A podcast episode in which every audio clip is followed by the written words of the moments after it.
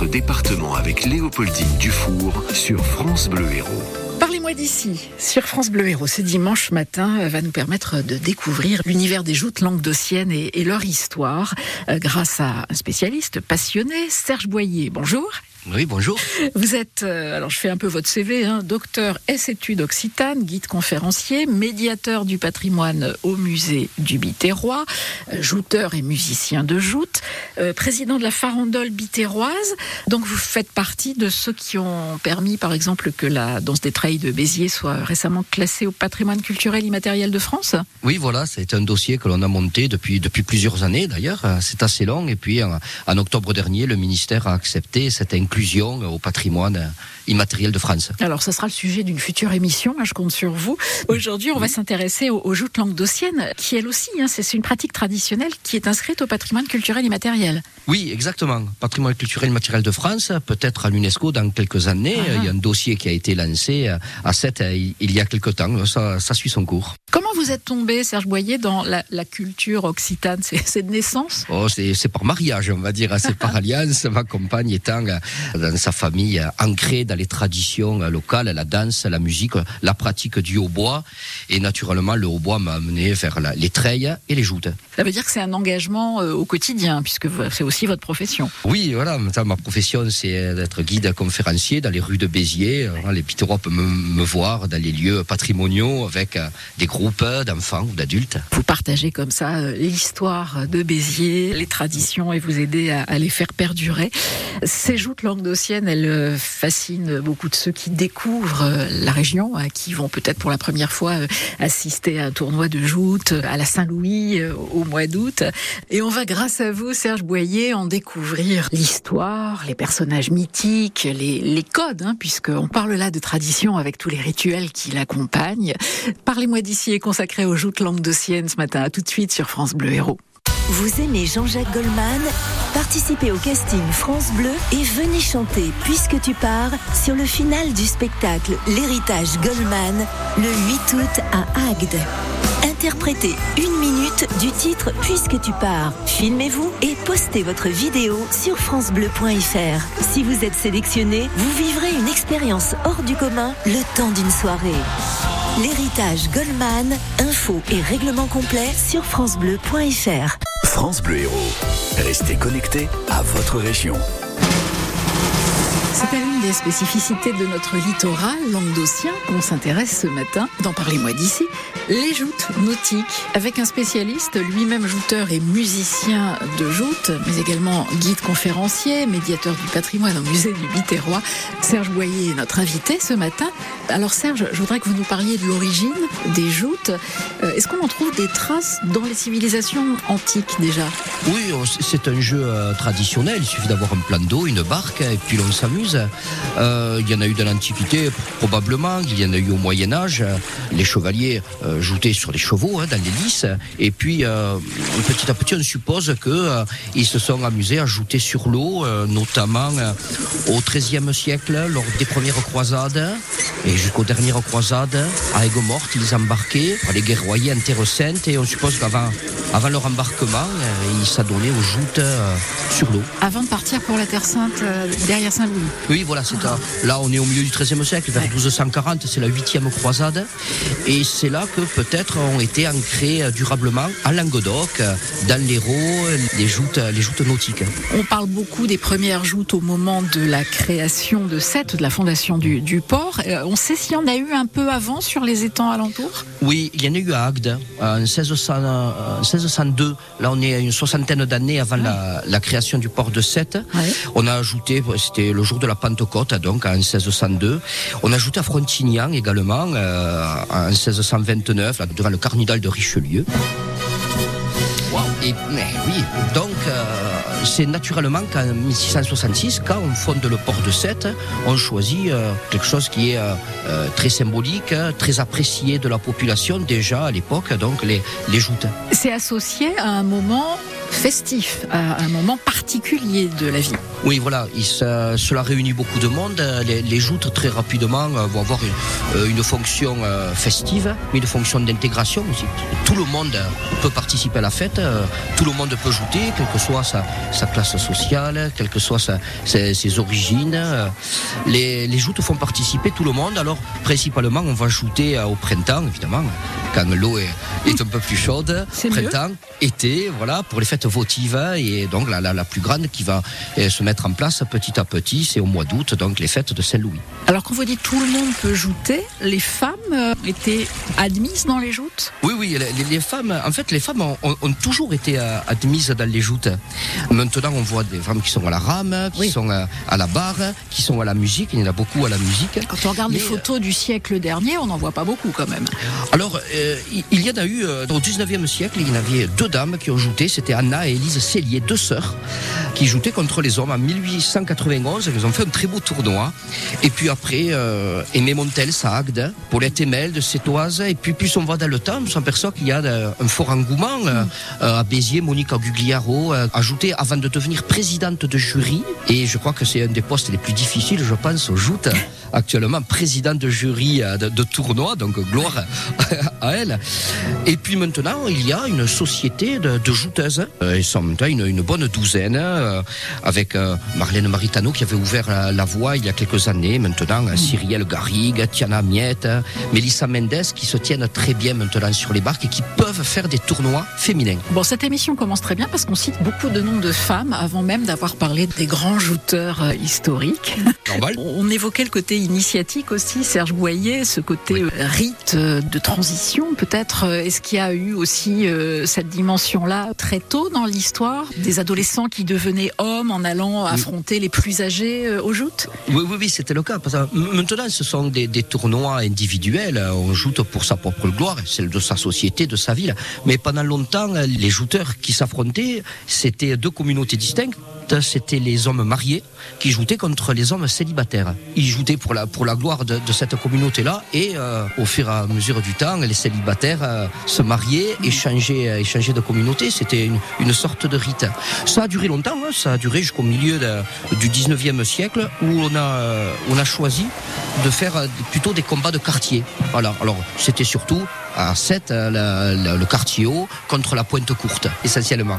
Mais cela a permis d'intégrer dans diverses communautés euh, des personnes qui euh, arrivaient à un certain âge, qui se mariaient, ou alors qui arrivaient à 7 euh, par les biais de l'immigration. Et ça permettait de s'intégrer.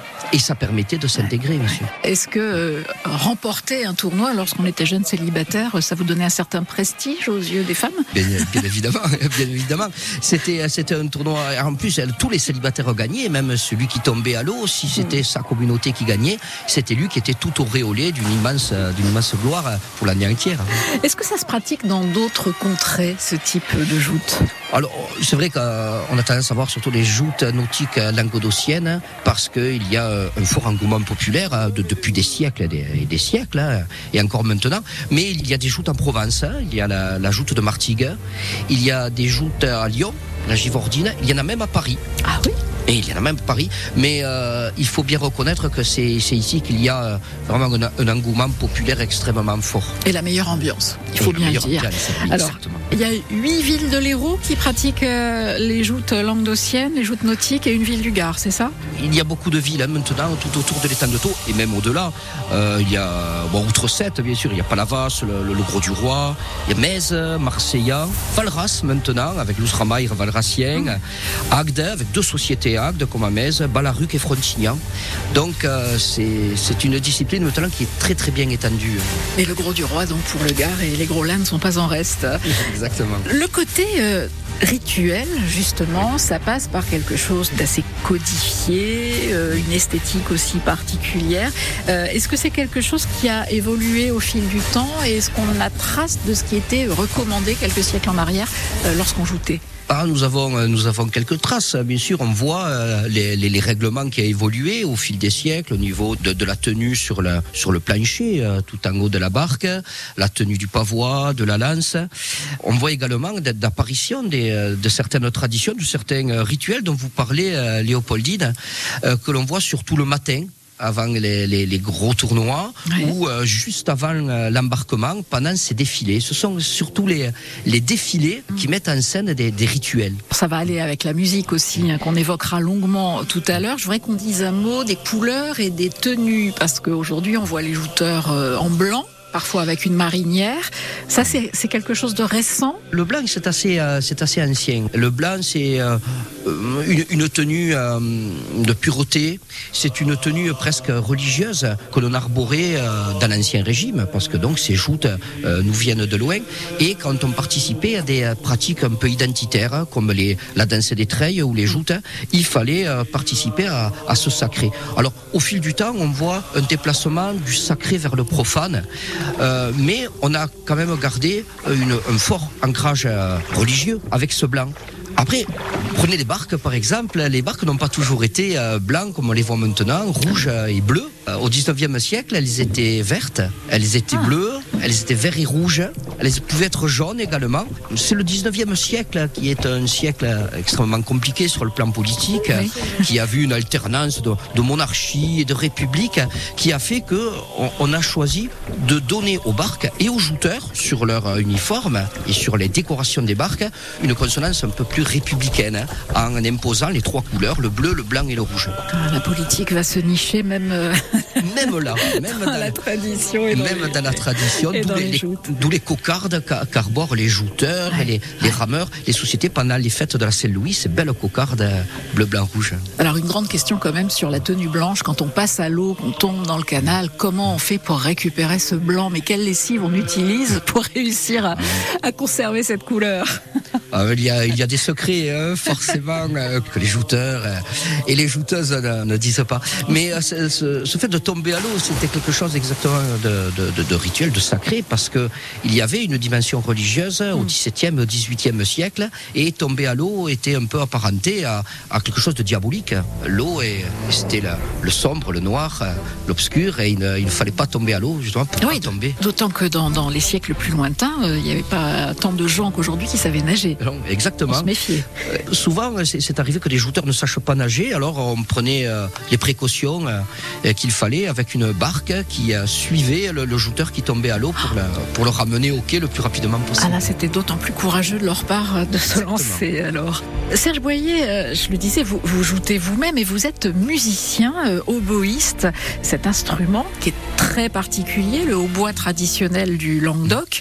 Il n'y a pas de joute sans hautbois. Alors, est-ce qu'il a toujours été là Est-ce qu'il a dû défendre sa place aussi au fil de l'histoire, le hautbois Alors, aussi loin que se souvienne, oui, le hautbois était là parce que c'est un instrument de la Renaissance et il a vite euh, pris euh, sa place dans euh, les, les, réjouissances populaires, hein, les, la danse des treilles, du chevalet, les totems de l'héros et puis les joutes parce que c'est un instrument fort que l'on entend dans les rues, qu'on entend sur le quai, depuis le quai. On l'entend de loin, c'est vrai. Et on l'entend de très loin et ainsi très rapidement on, l'a pris pour animer les défilés du matin et surtout sonner la charge toute l'après-midi euh, lors des combats de jouteurs.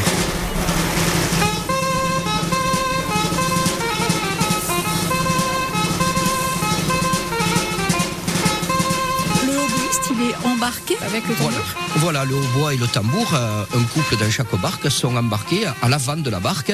Et ainsi ont euh, de visu leur jouteur et peuvent sonner la, charge pour l'encourager et encourager les rameurs également. Ils jouent chacun leur répertoire, ils jouent ensemble, ils jouent en, en s'affrontant eux-mêmes. Alors, ils jouent le même air mais euh, comme les barques sont éloignées au moment du début de la passe, ils ne s'entendent pas.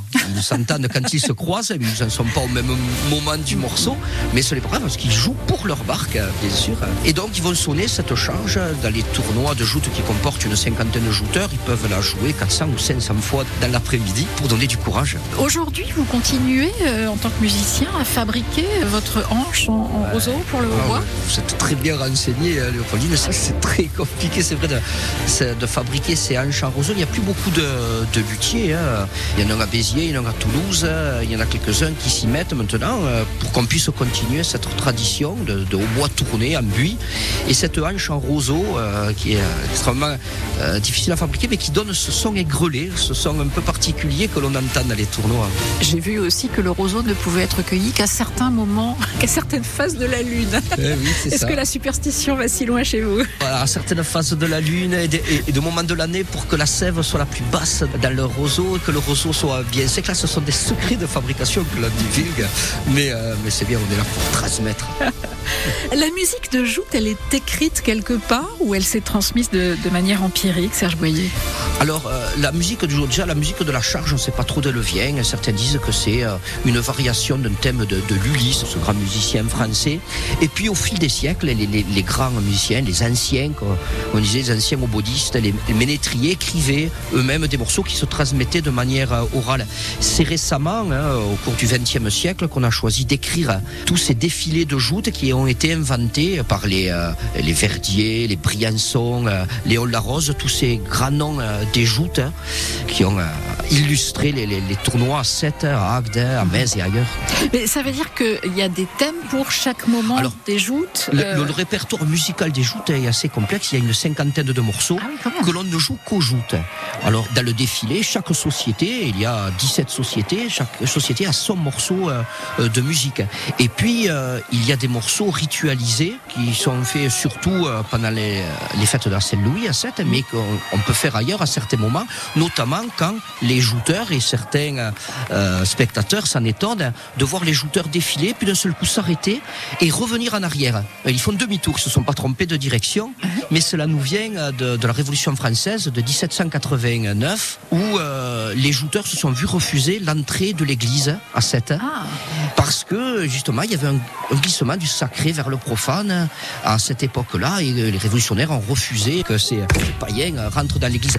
Si je ne fais pas double 3, je dis le secret de l'église. Oh oui, le secret. Eh ben tant pis, je le dis. Il n'y a pas de purgatoire. Oh. Alors, les jouteurs s'en sont revenus avec leur lance, leur pavois et la musique. Et depuis ce temps, eh bien, on fait la même chose. Et il y a un air particulier, ce chibira, en occitan, se retourner pour s'en retourner euh, vers le quai où, euh, où l'on va jouter. On n'oublie pas cet affront qui avait été fait. Voilà, voilà. Il y, a, beaucoup de moments musicaux importants, comme à 7, un morceau qui est euh, intéressant, c'est la descente de la bourse. Alors, il n'y a pas si longtemps, à 7, entre la mairie et le quai, on voyait le café de la bourse qui n'existe plus Mais c'est ce café de la bourse qui a donné le nom à ce morceau que l'on joue quand on va commencer le tournoi de la Saint-Louis du lundi, le grand tournoi des lourds, où tous les jouteurs s'arrêtent et ce morceau se met à résonner pour marquer le, le début de ce tournoi historique.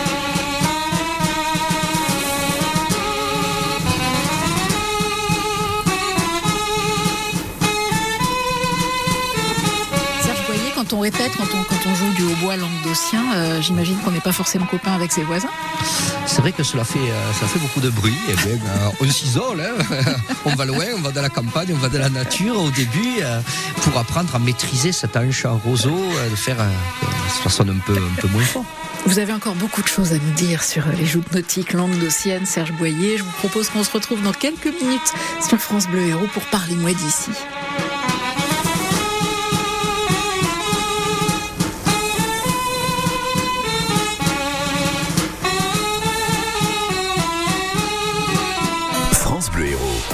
Restez connectés à votre région.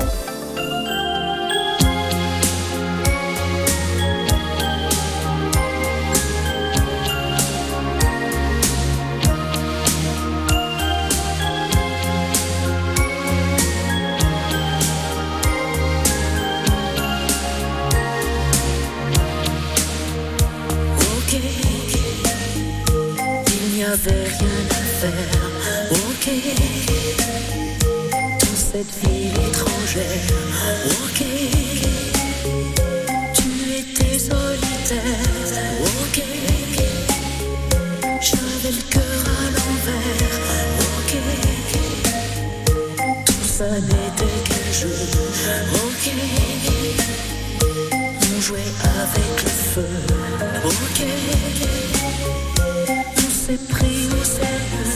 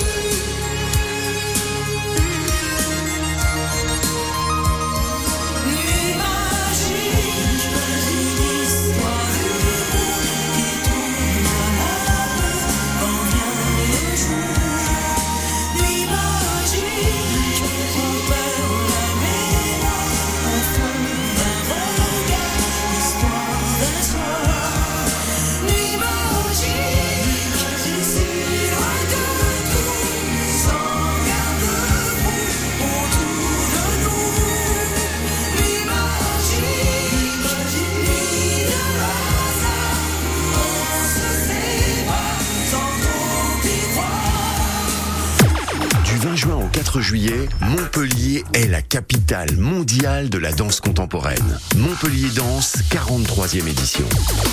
Sur le thème de la mémoire et de la création, venez voir le travail des plus grands chorégraphes actuels et redécouvrir des œuvres qui ont marqué l'histoire de la danse. Des artistes venus du monde entier, des tables rondes, des projections, des performances de rue et même des grandes leçons de danse pour vous. Programme complet sur montpellierdanse.com. Suivez l'actualité du festival et remportez vos invitations avec la radio partenaire France Bleu Héros. Quand vous écoutez France Bleu, vous n'êtes pas n'importe où. Vous êtes chez vous. France Bleu, partout en France, 44 radios locales, au cœur de vos régions, de vos villes, de vos villages. France Bleu Héros, ici, on parle d'ici.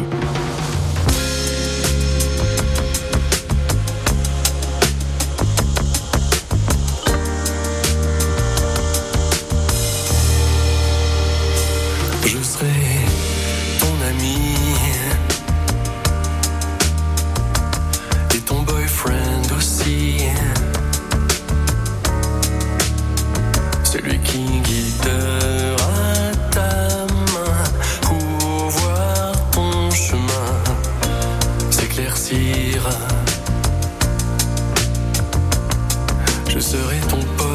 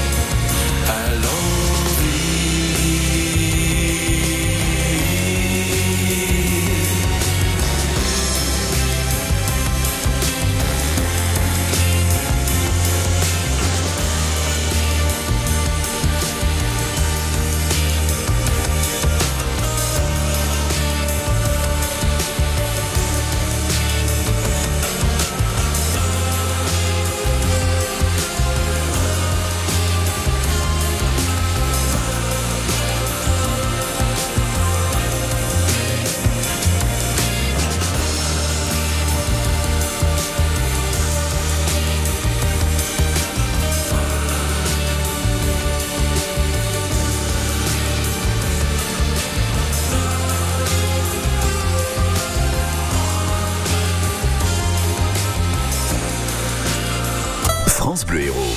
Restez connectés à votre région. Dans Parlez-moi d'ici, on s'intéresse aujourd'hui aux joutes nautiques, tradition très ancrée en Languedoc et qu'on découvre avec vous, Serge Boyer. Alors je rappelle que vous êtes docteur études occitanes, guide conférencier, médiateur du patrimoine au musée du Biterrois, président de la farandole bitéroise, spécialiste du folklore local, mais aussi jouteur et musicien de joute puisque vous pratiquez le hautbois languedocien. Alors on a parlé de l'histoire des joutes, du rituel que ça représente. Il y a quelques figures historiques euh, des jouteurs dont on a retenu le nom et qui sont bien souvent liés à la Saint-Louis. Euh, ils sont extrêmement liés à la Saint-Louis, même si euh, maintenant les joutes ont observé, je vous l'ai dit, un glissement de, de l'Église vers l'État, Ouais. et on a vu apparaître d'autres grands tournois d'importance autres que la Saint-Louis, comme par exemple les championnats de France ou la Coupe de France, dans lesquels de grands jouteurs se sont illustrés. Oui, mais Mais- la Saint-Louis, ça reste le championnat du monde. de- Alors, ça reste le championnat du monde officieux, bien sûr, parce que je crois qu'il est bon de, le- de le rappeler, la- la- ce grand tournoi de la Saint-Louis n'est pas un tournoi officiel, c'est un tournoi amical, tout simplement amical. Euh, Il ne rapporte pas de points pour le championnat de ligue, il n'est pas qualificatif pour le championnat de France, mais c'est un tournoi qui a lieu depuis 1743. Eh bien, il a, il a marqué parce qu'il a été euh, réalisé devant euh, des monarques, en visite, des grands personnages, et euh, il est important d'inscrire son nom au palmarès de ce tournoi qui est le, le plus ancien. Alors parmi les figures historiques, lesquelles on peut citer? Parmi les figures historiques, il y a Barthélemy euh, dit le Terrible. Lui, c'était un des premiers qui jouait euh, donc au début, au, au 18e siècle. Celui-là était indéboulonnable pendant des années et des années. On raconte qu'il jouait avec une montre en or pour euh, signifier à ses, euh, à ses adversaires qu'il n'avait pas du tout l'intention de passer à l'eau. D'ailleurs, pendant des années, il n'a pas du tout euh, passé à l'eau. D'ailleurs, en 1749, on raconte que ne trouvant pas d'adversaire à sa taille, Ouais. il a choisi de jouer contre le pont. Le pont de la Savonnerie, qui est un pont en bois à l'époque. Il a lancé, il a demandé à ses vogueurs, à ses rameurs, de lancer la barque contre le pont. Et Ouais. là, euh, il était tellement euh, fort, cet homme, qu'il a réussi à stopper net la barque contre le pont. Côté Don Quichotte. Exactement, exactement. Bon, un peu plus, plus près de nous, il y avait, euh, il y avait Louis Vaille Ah, au mouton. début du Vienne. Le mouton, exactement, avec sa chevelure euh, impressionnante. Le mouton qui reste encore le, le- le- le plus euh, grand vainqueur de la Saint-Louis, puisqu'il a remporté 10 tournois de la Saint-Louis. C'était juste avant la Première Guerre mondiale. Il a remporté 8 consécutifs et euh, s'il n'y avait pas eu cette Première Guerre mondiale, on peut supposer qu'il aurait remporté encore d'autres tournois. Il était particulièrement costaud. Il était, il était gigantesque, hein, disent les archives. Il, faisait un peu plus de 160 kilos, dit le, publicateur de l'Hérault, c'était le, journal de l'époque. Et c'est vrai, oui, Saint-Louis consécutive. Mais c'est un homme euh, adorable, admirable. D'ailleurs, à la fin de la Première Guerre, c'est lui, Louis Vaillet, ce, pensionnaire du, du Pavois d'Or, qui allait en gare de Sète euh, accueillir les, les, jouteurs qui revenaient du front, qui revenaient euh, debout ou qui revenaient malheureusement morts. C'est lui qui organisait donc ces rapatriements et, les cérémonies à l'honneur de ses collègues jouteurs. Alors plus récemment, là, si on prend les, les, 50 dernières années, il y a aussi des noms qui s'illustrent. Bien sûr, tout le monde a encore en tête Aurélien Évangélistique, sept victoires à la Saint-Louis, mais euh, il y a la jeune garde hein, maintenant qui pousse. Il y a actuellement dans le vainqueur, hein, c'est Benjamin Arnaud, champion de ligue. Maintenant, on a Mike, Michael Wolf de Metz. C'est un maison, ça fait pas plaisir au toi, mais euh, et, euh, il arrive bien. Et puis les frères Lognos, David April qui en est quand même à 5 Saint-Louis, je crois qu'il en est à 5 lundi. Donc il y a des jouteurs extrêmement impressionnants qui souvent sont maintenant formés dans des écoles de joute, ce qui n'existait pas auparavant au 19e siècle. C'est assez récent. Il y a des écoles de joute dans beaucoup de sociétés, notamment euh, à Agde, la nouvelle école de joute agatoise menée par euh, David Lopez, vainqueur de Saint-Louis, lui également. Et puis à Sète, l'école de joute de la marine de Sète, menée de, main de maître par la famille Lebaille. Et euh, de ces écoles de joute sortent beaucoup de jouteurs qui s'illustrent merveilleusement. Les joutes sont reconnues comme un sport hein, aujourd'hui. Alors, oui, hein, parce qu'il y a un ministère de tutelle de jeunesse et des sports. Alors, il y, a, quand même débat. Hein. Est-ce que c'est un sport? Est-ce que c'est du folklore hein? Euh, Beaucoup défendent le fait que ce n'est euh, que du folklore, mais dans l'acception euh, noble du terme, c'est mm. la, la, science du peuple, parce que il y a beaucoup de pans dans ce folklore qui sont nobles, comme d'une part la joute elle-même, également les costumes, la musique, la langue, la langue occitane qui est extrêmement répandue. Donc c'est un sport, mais c'est beaucoup plus qu'un sport. Est-ce qu'il y a encore aujourd'hui un physique de jouteur euh, On parlait tout à l'heure de, Louis Vaille, vous avez cité Aurélien, Aurélien Evangelisti. Est-ce qu'un jouteur, il doit être euh, bien tanké avec un centre de gravité assez bas lié à son poids? Ouais, nous, hein, qui, ben, enfin vous, qui comme moi, euh, n'êtes pas encore gros, mais n'êtes plus maigre. Hein nous, les migros. Alors, euh, oui, ça, aide, mais euh, il n'y a pas de profil type maintenant. C'est vrai que pendant très longtemps, c'était des catégories d'âge. Une fois qu'on avait 21 euh, ans, puis 18 ans, on joutait en lourd. Et quel que soit son poids, on pouvait, quand on était très fin, très léger, 80 kilos, rencontrer des gens comme Louis Vaille ou Aurélien. C'était difficile. Maintenant, ce sont des catégories de poids. Quand on est majeur, il y a les moyens, les mi-moyens et les lourds, ce qui nous permet de, de jouer d'une manière équitable. Même si on peut voir des jouteurs classés en moyen ou en mi-moyen remporter des grands tournois euh, lourds régionaux ou même remporter la Saint-Louis. On a vu euh, euh, Simon Caselli, l'énorme Simon Caselli, son surnom, remporter le Grand Prix de la Saint-Louis alors qu'il était en moyen. Est-ce que c'est une, activité dans laquelle il faut une certaine stratégie? Oui, oui, bien sûr. Pas seulement y aller à l'instinct. Oui, les écoles de joute sont, là pour ça, pour montrer la, la, posture sur la barque, apprendre où placer sa lance, sur le pavois euh, de l'adversaire. Puis bien sûr, il y a ce qu'on en appelle des ruses. Ça a toujours euh, existé. C'est pour ça qu'après, il y, a un règlement qui s'est mis en place au 19e siècle, et 20e siècle, et même encore, le règlement, il bouge pour protéger les jouteurs. Puisqu'on parle de protection, qu'on parlait tout à l'heure de ceux qui ne savaient pas nager, est-ce que c'est mhm. une activité dans laquelle il y a des risques? Est-ce qu'il y a des jouteurs qui se sont blessés? Je pense à, je sais pas, une lance cassée, par exemple, ou une mauvaise chute. La, lance du jouteur se termine par une épure, c'est-à-dire un trident en fer qui n'est pas là pour blesser, au contraire, il est là pour se ficher, pour bien rentrer dans le bois, dans le pavois de son adversaire. Mais malheureusement, il arrive que ça rebondisse, que la lance se casse, que le pavois glisse, et il peut y avoir des blessés. On a toujours euh, constaté, hein, au cours du 19e siècle, le, règlement euh, stipule exactement qu'il est sévèrement interdit de porter des coups provoquant l'effusion de sang. Mmh. Alors, cela arrivait. On parlait tout à l'heure de l'importance de cet héritage culturel, Serge Boyer, que vous portez, hein, que vous défendez euh, avec euh, la farandole biterroise. Il y a eu des périodes où euh, ces traditions ont vraiment été en danger? Les joutes, oui. Les treilles également, c'est de la danse, notamment à la fin du 19e siècle, quand de la révolution industrielle sont nés dans les villes des grands foyers industriels urbains qui ont un peu vidé les, campagnes, qui ont un peu vidé les, villages. On s'est un peu moins intéressé à, à ce qui constituait la vie rurale, hein, les veillées, les chants, les danses, les fêtes. La musique a été en danger. Les joutes, hein, pas tellement, parce que euh, il y a toujours eu un engouement euh, fort. Ce n'était pas simplement un sport ou pas simplement un folklore, c'était un peu des deux. Le danger pour les joutes est venu de la musique. Les villages, les trails, les totems ont perdu petit à petit la pratique du hautbois, la pratique du fifre, au profit d'autres modes, hein, des modes plus urbaines, faites de, de cuivre, hein, ce qu'on a appelé rapidement la, la musique, contrairement au, au hautbois qui devenait lui péjoratif. Voilà, Dans les fêtes, on appelait la musique, les cuivres. Et les hautbois, il n'y en avait euh, plus beaucoup. D'ailleurs, euh, on était contraint pour les fêtes euh, d'appeler les hautbois qui résidaient dans l'arrière-pays, pays Gabache, dans les terres. D'ailleurs, pour la Selle-Louis, on faisait venir du Gard, des premiers contreforts des Cévennes, les derniers au, au bois, les, les frères Briançon, leur père, puis les enfants, Émilien et Édouard.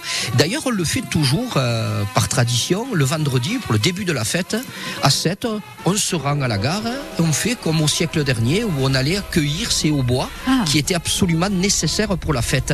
Ils euh, débarquent du train, les hautbois jouent en air pour remercier le chef de gare qui leur a offert euh, le, le voyage, et puis on part en défilé vers le cadre royal pour véritablement commencer la fête.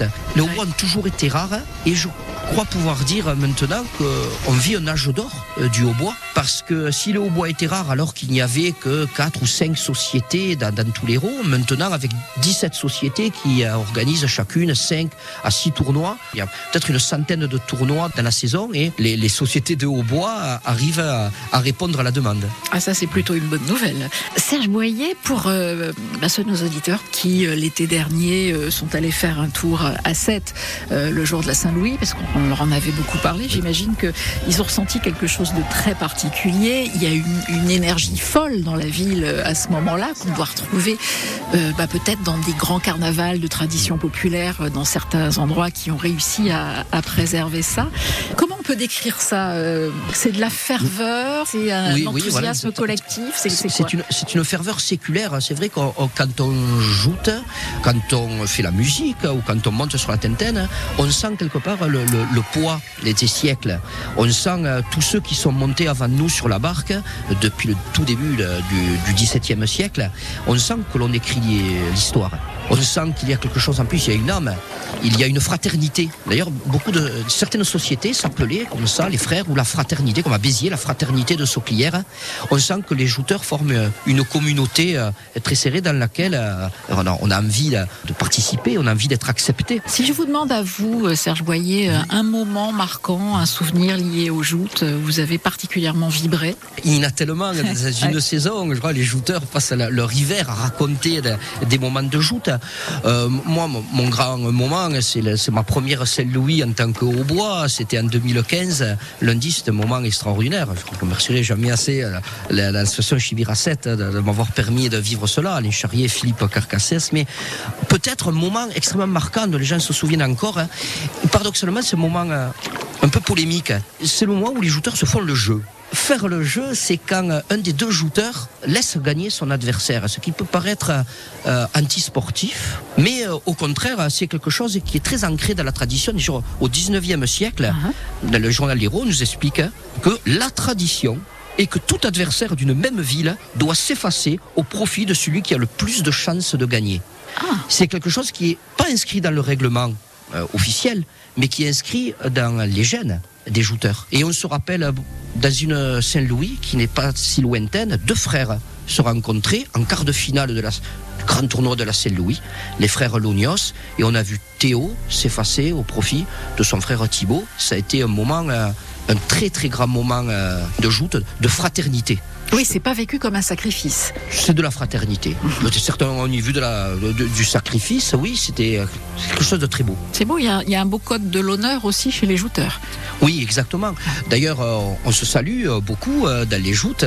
Il y a d'ailleurs un salut qui est officiel, celui qui est codifié avant chaque tournoi. Les barques vont se présenter l'une à l'autre. Les jouteurs vont se frapper dans la main en signe de reconnaissance. D'ailleurs, quand un jouteur tombe à l'eau, il doit faire signe à son vainqueur que tout va bien pour lui et qu'il accepte la défaite.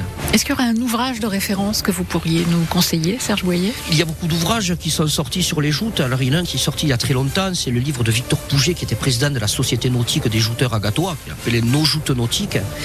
Et puis euh, pour les musiciens, il y a euh, eh bien, un ouvrage qui est sorti il y a quelques années maintenant qui regroupe tous les airs euh, de joute avec des explications sur les rituels, justement, sur les moments euh, où on joue ces, ces musiques. C'est un livre qui a été écrit par Alain Charrier, Philippe Carcassès, joué par eux, et par Daniel Tournebise au tambour. C'est un ouvrage qu'on peut retrouver dans, toutes les librairies à 7, avec donc toutes ces partitions, tous ces grands moments de joute. Je vous remercie beaucoup, Serge Boyer, pour Avec plaisir. ce voyage euh, en terre de joute et à travers euh, l'histoire. Euh, et je suis persuadée que de vous écouter en parler, ça donnera envie à, nos auditeurs de profiter des prochains tournois qui s'annonceront pour qu'ils puissent aller se replonger un peu dans cette ambiance si particulière. Merci beaucoup. Merci Léopoldine. Cette émission, comme toutes les précédentes, se retrouve en replay sur francebleu.fr et sur l'appli ici.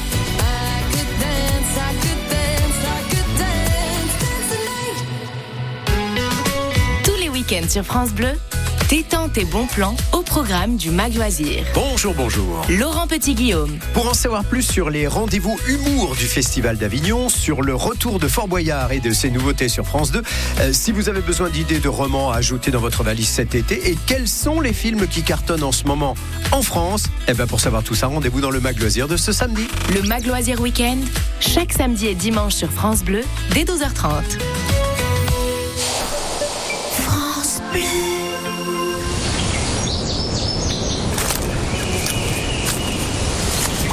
Bonjour. Ce court moment dans l'esprit détendu et apaisé d'un propriétaire serein vous a été offert par la garantie Visale d'Action Logement. Vous aussi, optez pour la sérénité en garantissant vos revenus locatifs en cas de loyers impayés ou de dégradation. Visal, c'est plus d'un million de garanties délivrées gratuitement et en quelques clics sur visal.fr.